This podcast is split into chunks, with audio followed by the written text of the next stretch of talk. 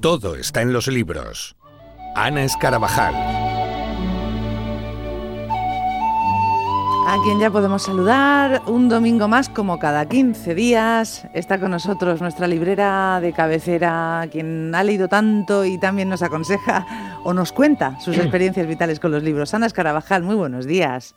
Muy buenos días. Hoy tenemos pendiente, ¿eh? ya lo dijimos, una tercera entrega de, ese rincón que es la poesía, en el que de vez en cuando conviene refugiarse, Ana, y un montón de cosas hoy, porque eh, si te parece empezamos ya, porque... Mm, pues claro. ¿Vale? ¿Eh? y querías empezar con un toque... internacional, en esos poetas inmortales también hay que incluir a un alemán del siglo XVIII, Ana. Sí, eh, porque siempre hacemos este paseo, ¿no? Por la poesía universal. Sí. Y aunque hoy teníamos preparados, como tú dijiste al final del programa, a los grandes españoles que se nos habían quedado ahí colgados y por eso esta tercera entrega, sí. pero Holderlin no podemos dejarlo fuera de nuestro paseo por la poesía. Mm. Eh, es el poeta lírico alemán por excelencia y su poesía acoge la tradición clásica y además se funde con el nuevo romanticismo. Era amigo y compañero de, también de los grandes, de Hegel, de Schelling. Él estudió filosofía, ¿Sí? pues porque estaba predestinado a ser eh, un, un pastor protestante y su familia, que su padre era pastor, lo dirigió muy, muy directamente y muy bien para que mm, fuera ese gran pastor, filósofo, inteligente, pero él en su época universitaria conoce a los grandes, conoce a Hegel, conoce a escritores, a poetas que se mueven por otros mundos. Y aunque él es un seguidor de Platón, de la mitología griega, mm, decide que se tiene que apartar de la Iglesia protestante. Bueno, su obra más conocida es Hiperión, que está dedicada a Diotima, porque, porque él se enamoraba, él eh, era un protector y un profesor, un educando, un preceptor doméstico de los chicos que comenzaban, pero era un enamoradizo y se enamoraba siempre de la mamá de su alumno. y, en el caso de Hiperión, que está dedicado a Diotima, está enamoradísimo de la mamá del alumno que le toca en ese momento. Pero bueno, como Hiperión es tan conocida, a mí me ha gustado eh, dar ese salto a una selección que hizo un poeta que me encantaba, José María Valverde, y que además yo lo seguí muchísimo. Y me, ah, ese libro lo tengo como oro en paño. Y son simplemente una selección de poemas. Y si os parece, pues le, simplemente hacemos una pequeña lectura pues de esa unión que él tenía con los dioses, con la mitología. Venga, genial. Eh, sí, de nada sirve tampoco, dioses mortíferos, después que sujetáis y domináis al hombre subyugado y que perversamente le hundís en la triste noche. Que se afane entonces, implore o se encolorice con vosotros, o viva pacientemente en el terrible destierro, y os escuche sonriendo vuestra canción sin alma. Si ha de ser así, olvida tu salvación y duerme sin queja. Bueno, eh, él murió, mm, hmm. bueno, a partir de los 30 años perdió totalmente eh, su estabilidad y estuvo muchísimos eh, años interno en clínicas mentales. padecía crisis que cada vez eran más frecuentes. Los últimos días de su vida los recogió un carpintero y bueno, ahí estuvo, murió a los sesenta y pico años, pero los treinta últimos de su vida mm. Fueron oscuros. Y este poema que he leído, pues pertenece a eso, a ese, a, ese signo triste. De la vida de Friedrich Holderlin. Bueno, pues eh, en fin, ahí queda esa, esa recomendación para quien quiera volver a, a, este clásico, a este inmortal. Pero esta semana nos ha dejado otro grande eh, en este caso de nuestro país, Joan Margarit. ¿Qué decir, qué dirías tú de, este mm, poeta que ha fallecido a los 82 años, Ana?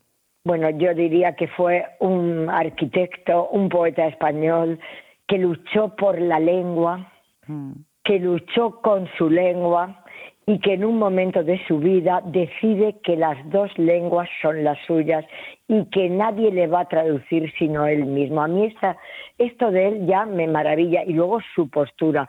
Eh, en el año 2019 sabéis que recibió el premio Cervantes. Y él eh, decía, mm, me da igual recogerlo, no ha sido nunca mi, mi, filosofía, yo nunca quise ser premiado, me interesa la cultura, lo demás no tiene, no tiene solución. Era así de humilde también, ¿no? Era así de humilde, él pertenecía a una familia muy humilde. Mm. Y eh, de, bueno, perdió el padre, perdió el padre de pequeñito, tuvo su madre se unió otro, a otro hombre y a los nueve años también fallece. Pero su vida también fue triste. Tuvo tres hijas y un hijo. Mm. Una de las niñas padecía un síndrome severo, pero dos de sus hijos mm, también fallecieron.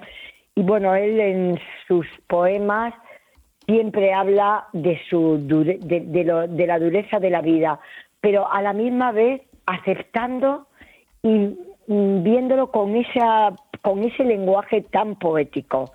Yo he elegido un poema, se llama Zapatillas. Muy bien. Primero, al levantarse, se ha sentado en la cama, mirándose los pies blancos y descarnados que pone dentro de las zapatillas. Se despiertan sonrientes los retratos tiende la mano hacia un confuso ayer y siente entre las sábanas una mujer que es otra ya hace años. El calor en los pies le hace pensar en lo que llamó siempre un gran amor. Bueno, me parece de tal belleza. Me parece de un gesto, de, un gesto tan sencillo, ¿verdad? ¿Cómo se puede sacar tanta belleza? ¿Cómo, cómo se puede hacer un poema en el que tú sabes que esa mujer en ese momento está mirándose, está mirando su pasado a la misma vez que en ese presente, confuso, poniéndose las zapatillas. y, le, y le lleva a lo que siempre le hizo pensar que era un gran amor. Bueno, mm, no se puede decir más. Bellísimo. Y bueno, nos vamos a los grandes. Claro que sí. Sí, sí, tenemos todavía diez minutos, o sea que Joan Margarita apuntado, léanlo, releanlo, vuelvan a él, hagan ese homenaje en la semana en la que le hemos eh, perdido. Bueno, de los más grandes, pues eh, no sé si que elijamos versos de cada uno de ellos, mm, porque tampoco podemos, es que son tantos y tan grandes. A ver cómo lo hacemos. Vamos, mira, yo, venga. Dime. No, no, empieza tú por donde tú veas. Venga. Sí, había pensado no obviar a Pepe Hierro, porque José Hierro estuvo en Cartagena y, tiene una calle entre dos calles históricas que desaparecieron para construir el barrio universitario. Y con la dedicatoria de la ciudad de Cartagena a su poeta amigo. Eh, José Hierro en el año 2000 tuvo una crisis, estuvo malísimo. Un ratito antes yo lo había visto y bueno, tuvo un infarto y él siempre decía que había vuelto a nacer en Cartagena. Fue miembro de la Real Academia Española de la Lengua desde el año 99, 1999 y en el 98 recibió el Premio Cervantes en el Centro Cultural Ramón Alonso Luzzi tiene un aula. Y mm. bueno, mm, por casualidad creo que nació en Madrid, pero bueno. Era, más de aquí, vamos. pero dejémoslo aquí y solamente por, porque eso sé que tenemos poquito tiempo, pero yo he elegido eh, la pérdida que me, que me encanta y que bueno, en algún momento se lo escuché eh, leer y en algún momento también comentamos este poema. Y para mí está marcado con un puntito azul en mi libro de la antología de José Hierro. Venga, pues vamos a... Hay un hombre que mira el tiempo mientras otro la eternidad. Uno la vida, otro la muerte. Uno la guerra, otro la paz. Miramos, sentimos y somos algo que en nosotros no está el soplo mágico y ajeno que los otros seres nos dan. Cuando uno muere, falta al otro, su hermosura y oscura mitad. Crecen las noches, nos ahogan, nos gana la serenidad. El alma se queda sin lucha y el alma muere sin luchar. La muerte nos roba la gota del alma que en otros está. Nos hiere, acertando otro blanco y nadie lo puede evitar. Bueno, me mm. parece esta, ¿verdad? Este paralelismo con la vida y la muerte, es decir, esta, este saber expresar este, este dolor y esta vida, hmm. mm, bueno, no quería que pasáramos hoy sin, sin hablar de sin, hablar de Bueno, seguimos porque el tiempo nos apremia. ¿Y seguimos por dónde? A ver. Por Luis García Montero, ¿qué te parece? Maravilloso.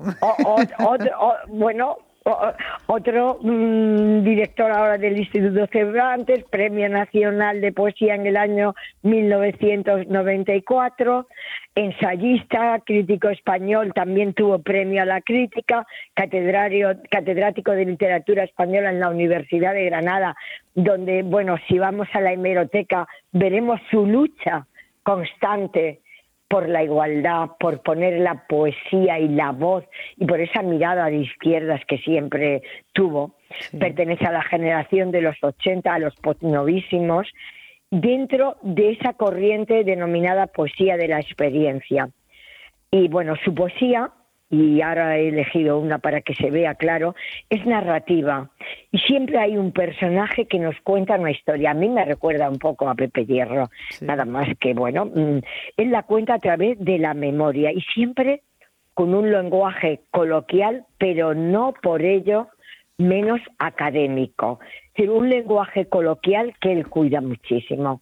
Y bueno, mm, he elegido la, la primera de su infancia, donde porque él también es autobiográfico, pero ¿cómo nos cuenta su biografía?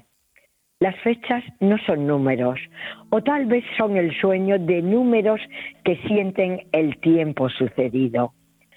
Nací muy de mañana, a finales de un año con olor a tranvía, un olor amarillo como las flores del jardín que no tuvo la casa de mis padres, quiso en 1958 ser una reunión de números suicidas. Mm, yo no voy a juzgarlos, ni siquiera las magistraturas del amor dispuestas por oficio a comprender los sueños más inútiles. El uno del milenio pasó de mano en mano su barbarie, sus castillos feudales y el nocturno tropel de los caballos, hasta desembocar por gracia de los cuerpos en el ático humilde de las tres habitaciones. El nueve puso un siglo, que ennobleció su infierno hasta pisar la luna.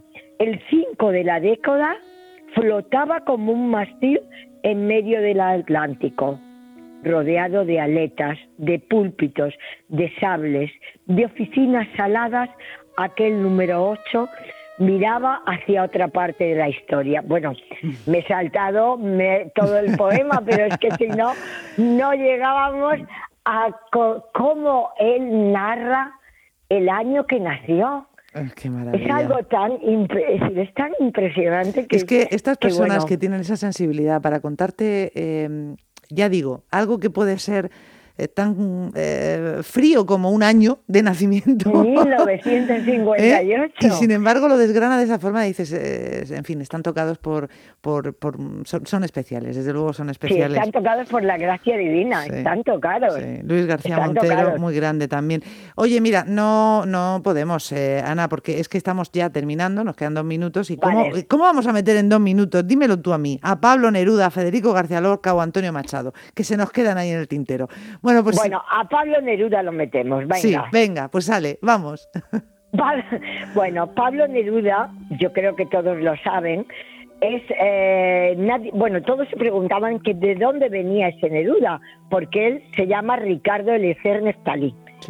Y bueno, parece ser que lo tomó de un personaje de una novela de Arthur Conan Doyle, que eh, el personaje se llamaba María Francisca Neruda. Pero bueno, para que tú me oigas, mis palabras se adelgazan a veces como las huellas de las gaviotas en las playas.